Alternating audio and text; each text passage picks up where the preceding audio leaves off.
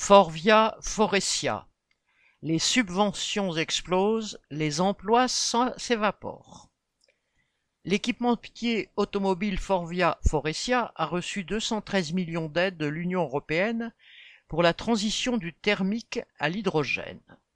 Le groupe a touché en cinq ans 7,2 millions d'euros d'aides directes et indirectes de la région Bourgogne-Franche-Comté pour ces deux entreprises du pays de Montbéliard, filière échappement, en voie de conversion à l'hydrogène.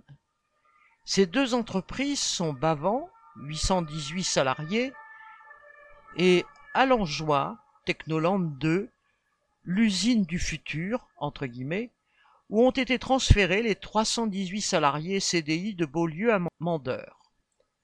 À quoi servent les aides reçues? Manifestement pas à maintenir l'emploi. Forestia a fermé l'usine de Diors dans l'Indre, ce qui a supprimé 35 emplois.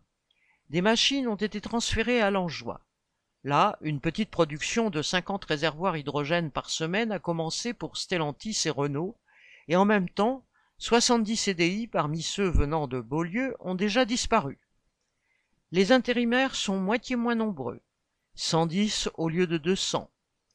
À Bavant, où l'embauche est fermée, une dizaine de travailleurs sont poussés chaque mois à la démission.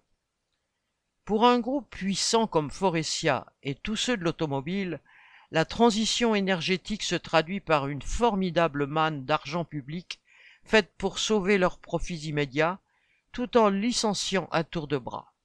Pour se protéger du chômage alors que ceux qui restent travaillent dans des conditions de plus en plus dures à moins nombreux, les travailleurs devront se mobiliser. Les emplois et les salaires d'abord. Correspondant Hello.